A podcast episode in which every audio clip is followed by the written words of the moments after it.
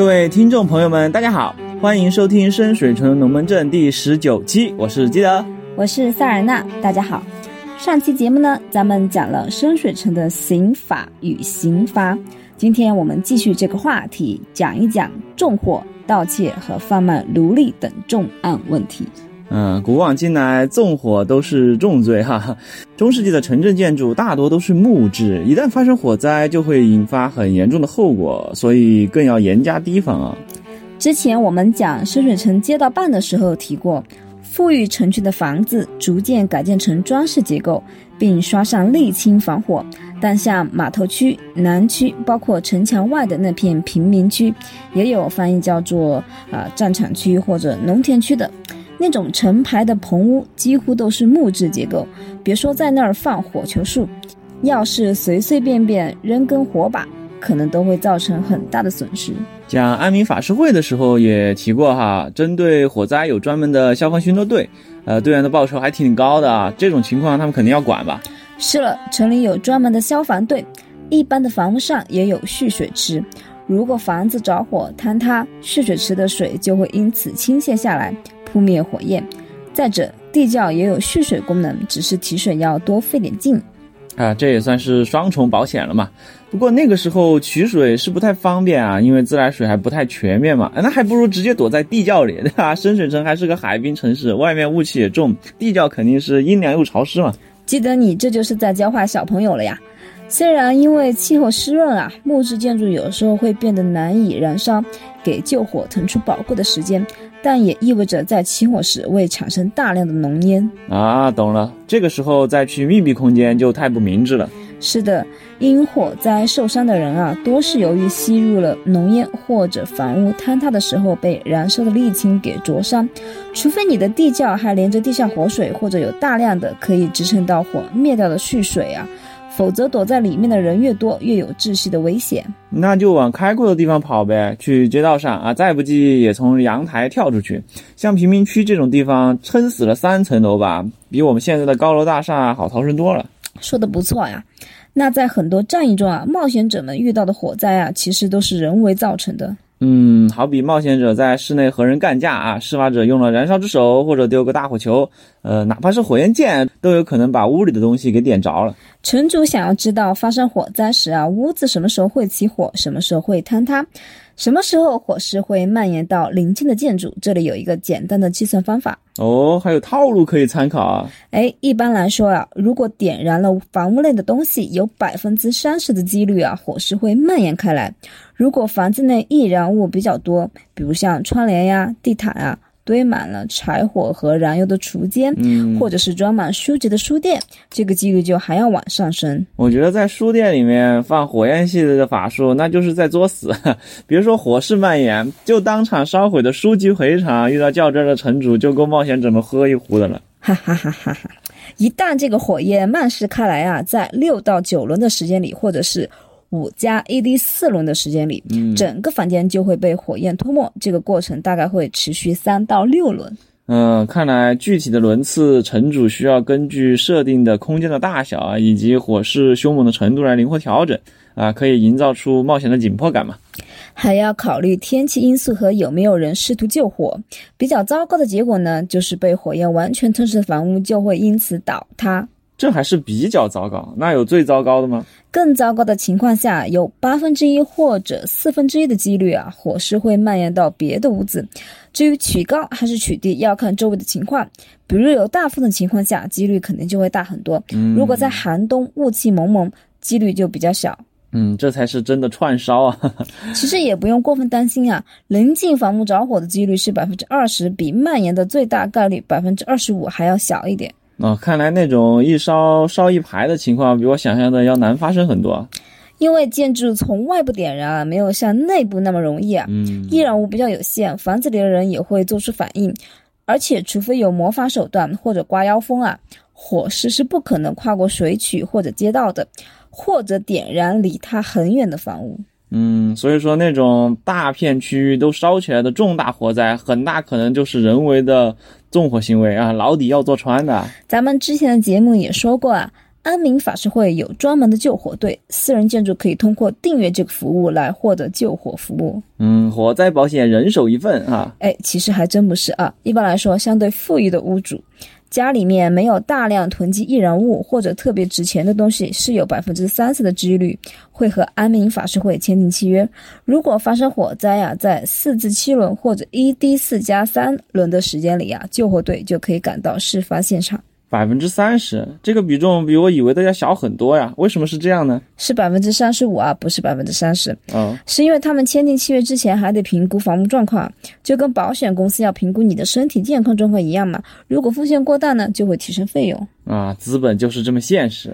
哎，接下来啊，我们来说说奴隶贸易的事情啊。深水城这么深明大义的城市，应该是禁止任何形式的奴隶贸易和蓄奴行为的吧？是的，如果在公共场合看到有人身上有相应的烙印啊，或者带着镣铐被体罚等等，马上就会被人指控啊，面临监禁。嗯，奴隶可以趁机逃跑嘛？不过我多嘴一句啊，私人住宅、欢乐堂、妓院、仓库之类的地方就不受这个限制了。私人地盘不讲人权，万恶的资本家。嗯，实际上啊，在费伦其他区域，比如塞尔、卡林山以及对北地来说不太知名的恩瑟、穆尔霍兰德地区，都有蓄奴的习惯。他们来到深水城的时候，也时常携带奴隶。哦，想一下这个几个地区的位置啊，你不觉得它和北地正好形成南北之势吗？你说这算不算是影射当年美国南北分化的情况啊？嗯，我觉得是有可能的。当然，咱们也只是随意瞎猜啊，大家不用在意。嗯，深水城的门口检查力度，前面也说过嘛，他们这种在眼皮子底下侵犯人权的行为，怕是要当场抓获吧？这些人把奴隶带过来，自然要让他打扮的像个正常人一样嘛，像给他换身衣服，遮住他身上显眼的标记，再给他一些钱花，雇几个保镖跟着他。好家伙，这种伪装就像是为了不被嫌疑哈，让走私犯多给钱，让他做头等舱一样，不计成本啊！这个保镖啊，既可以是对奴隶的保护啊，也可以是为了防止深水城的某些好事者挑事。哎，我觉得这个可以设计一个 遭遇啊，奴隶解放作战，或者说是奴隶逃跑计划。嗯，如果一个奴隶下定决心要在深水城里获得自由，那么有一个好办法就是想方设法引起别人的注意，冒险者就是很好的目标。嗯，看来深水城里进行奴隶贸易是很难的吧？嗯，倒也不见得，在城里。倘若你的交易没有查到账面上的往来记录，就像我们上期节目所说的一样啊，货物名称写的是大麦，结果交易的对象却是人，更有可能买卖双方事先对他们释放了沉默或者类似的控制魔法，就很难引起城市守卫、安民法师会和其他正义组织的注意。嗯，你有丈量计，我有过墙梯啊，和黑恶势力斗智斗勇的深水成员辛苦了啊。可以透露给大家一个小秘密啊，知名酒馆呼啸门洞的老板曾经也当过奴隶，难以置信啊，这是老杜的黑历史啊！最后啊，我们来聊聊各位冒险者喜闻乐见的盗窃行为。嗯，在具体阐述深水城的法律条款以前，我想先问问基德呀，你觉得盗窃要从轻发落还是从重发落呢？这个也不是什么从轻从重嘛，对吧？法律有规定要看涉案的金额啊。我觉得一般的就是看守所待遇啊，最多判个几年这种。你要说重吧，好像也没有重到特别重的地步，对吧？是的，但是我们回看历史上关于盗窃的定罪啊，就严苛的可怕。哦，那中世纪的英格兰来说啊，很多时候盗窃犯会直接判绞刑。哇，举个例子，在一三一三年的伯德明。有名男子在夜里醒来，发现自己有匹马被偷走了。隔天早晨，他在伯德明的交易市集上见到自己的马，然后马贩子说这匹马的拥有者叫罗伯特，失主呢就马上发出警报示警，两个马贩子立刻被逮捕。庄园领主命令他们出庭受审，罗伯特最后坦诚自己偷窃马匹。立刻就被吊死了。Oh my god，这也太严重了吧！而且这个执行力杠杠的呀。吓到了吧？而且人家还是自首的，都被吊死了。好在啊，英格兰的这种刑罚不是通行的，根据不同的区域有不同的处理方法。而且当时法庭那边比较多，有教会法庭，有皇家法庭，有郡县法庭，有庄园和市政裁判庭。很多时候权责交叉，又或者独断专横，罚轻或者罚重就都有可能。看来可操作性还是挺大的嘛。在伦敦啊，市长就有司法终审的权利。一三三七年二月二日这天啊。剑桥的约翰·勒怀特被该镇的治安官带出庭，他被控在夜间闯入一家绸缎铺，偷走店内的金银戒指、珍珠、亚麻线和手镯，价值相当于五英镑。五英镑？一三三七年啊！啊，懂了，懂了。在陪审团认定有罪后啊，市长下令立即在台伯恩执行死刑。之前其实提到过哈，冒险者们在休整期行为是有犯罪这个选项的。不过听到这里，想要在休整期偷点东西的人，不妨掂量一下自己有几条命可以用啊。说句实在的，深水城偷东西还不至于就真砍头，但不是邪恶的冒险者要这样做，至少要踩点和计划一下吧。嗯，对对对。搞钱的方式有很多种啊，我认为当侠盗不是不行 哈，但你也得真的侠呀。对啊，一般来说呀，深水城的窃贼都是独立艺术家，如果恰好手艺不咋地，运气又不大好，是很容易被抓住的。因此，他们喜欢在混乱打斗的情况下趁乱行窃，又或者对各种不幸的人下手。说到这儿啊，我就想讲讲咱们遇到的游荡者啊，咱们团的游荡者在休整期的时候的偷窃行为。当时混上的他，因为自己的职业是游荡者啊，啊，就想搞点本职工作啊。我们说可以啊，于是他就找到线人，线人给了他一个地址，说偷这家好，这家为富不仁。咱们的游荡者啊，就对此毫不怀疑，也没有提前侦查，当天晚上就去把别人家搜刮一空。结果那家人本来就是很穷的，他还把别人的养老费都偷了个精光。听基德这么说，可能有的冒险者和城主会觉得啊，这果然是坑骗冒险者的常规套路，来骗来偷袭一个二十多岁的半精灵小同志啊。不过我和基德认为。在龙翼地下城的世界里，不能过分的追求真实感，也不能一点都不较真吧。身为一个自称技艺娴熟、黑街老炮的惯犯啊，常识性的防备和计划还是应该要有的。嗯，关于扮演的话题，如果展开来讲的话，确实有很多话想说。啊，不过这里最想说的还是啊，希望冒险者们保持正常的思维逻辑，行为的放纵不代表不思考。过分的谨慎和阴谋论啊，例如城主演出的 NPC 一定有黑幕这种，大可不必啊。但是完全的相信城主不闻不问，只是任务一条龙啊，那样就会像瑞克与莫蒂联动的《龙与地下城》的漫画的第三卷啊，被忽悠瘸了。顺便说，那个漫画挺好看的啊。嗯，简单的归纳呀，就是请让你的角色相信他们自己的判断。重点之一是要有自己的判断，重点之二是要根据投资的结果来调整自己相信的内容。不过记得有一说一，你后来让这一家几口遭遇血案，死的死，疯的疯，实属画蛇添足，还让玩家们兜了好几圈，一直在追查这起凶杀案，起码追了有三个星期吧。哎，后来看他们一脸茫然，越走越远，查案查的人都麻了，就把这个案子给结了啊，还发给他们一个友好市民奖哈。所以啊，所有的窃贼啊，不管你偷啥呀，啊，偷心算吗？哎，你这土耳其话反应简直是脑筋急转弯。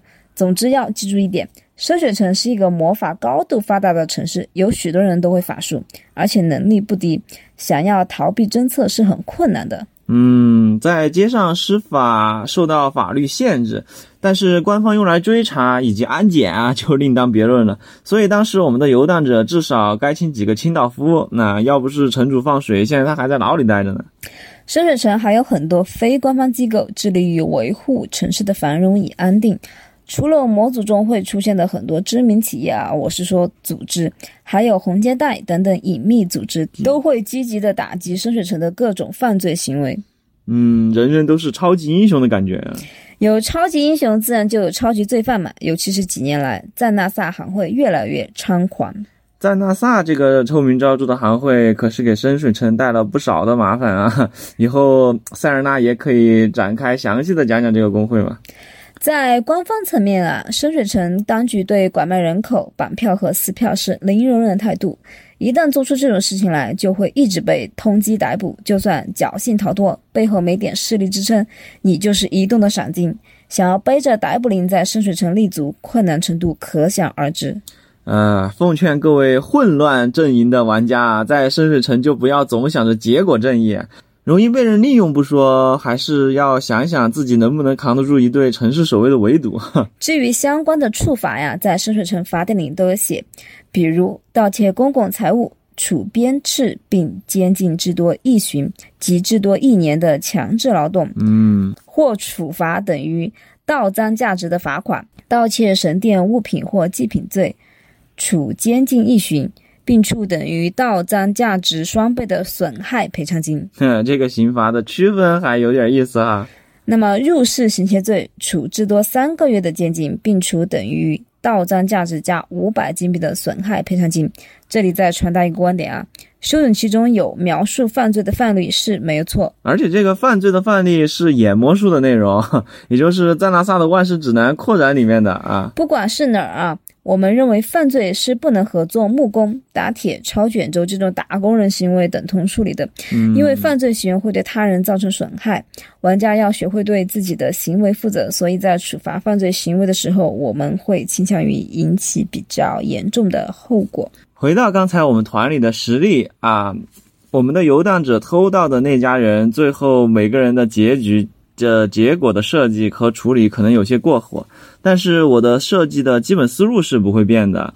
城主在面对玩家们嘴上说没有啊，身体很诚实的啊，违背明面阵营的处事行为时。一旦他们真的做了不好的事情，就需要用这种连锁反应一样的悲剧啊，来警醒一下沉浸在黑帽趣味中的冒险者，让他们明白自己的行为会对这个城市带来不好的影响。我觉得这也算是城主对于失控的冒险者一种隐性的惩戒吧。很早之前我就和记得提过啊，有的玩家电子游戏思维很重，喜欢追求利益最大化。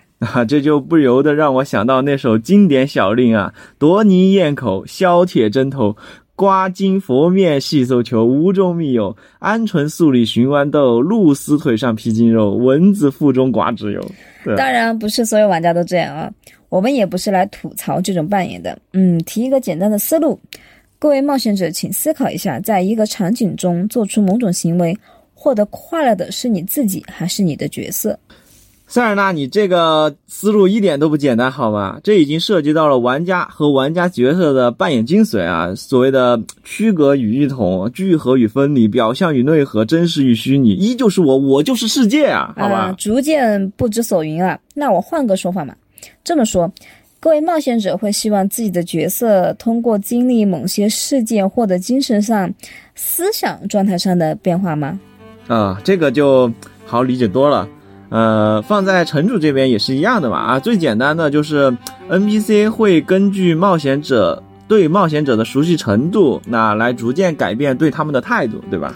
这的确算是最简单的。还可以举个例子，冒险者发现一个几天没有吃饭的小乞丐倒在路边，是准备给予金币呢，还是给予食物？这是行为与结果，对吧？嗯，那你给出去之后，你的角色会想些什么事？哇哦！我今天又做了一件好事，还是富饶的深水城也有这样灰暗的角落。我要让这里变得更好。嗯，这个还是有点深啊。就是，请用思考给予自己的角色扮演的动机啊，而不是仅仅按照阵营行为生搬硬套，先做再找补，对吧？是这么个意思。赋予自己的角色扮演。的深度，这件事情的难度和成就感是一点也不逊色于创建一个无敌烂强的 build。那好了，再聊下去就会扯得更远了吧？是了，啊，为了保证良好的跑团体验啊，请冒险者们三思而后行。主要是城主埋坑真的很容易，比如让失主报警，拿一个目击证人就举报了你，让你们找不到销赃的地方。啊，或者说是当铺的老板直接就把你们卖了，对吧？当然，玩家可能说：“哎呀，我在深水城混迹了这么久，难道连一个可靠的销赃点都没有吗？”有句话叫“啊，常在河边走，哪有不湿鞋？”再说了，根据玩家背景的详略度，还是有很大的操纵空间的。嗯，熟悉的对接人这段时间不在，是个新人来和他对接，又或者他熟悉的销赃点早就被守卫盯上了啊。总之一句话，犯罪有风险，实施需谨慎，不要实施是最好的，尤其是在现实生活中。嗯，那么今天的节目就到此为止了，下期我们会移步到深水城的贸易区，看看那里的风景如何。嗯，欢迎大家留言指教、批评或者提出你们的问题。我是基德，我是塞尔纳，我们下期节目见。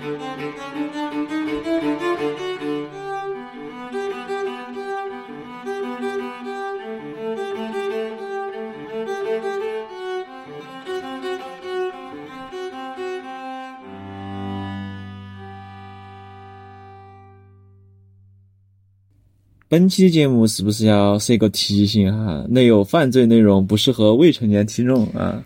几点你不要乱说哈，我我们都是普法内容，全年龄的，大家请放心使用。嗯，是的，是的。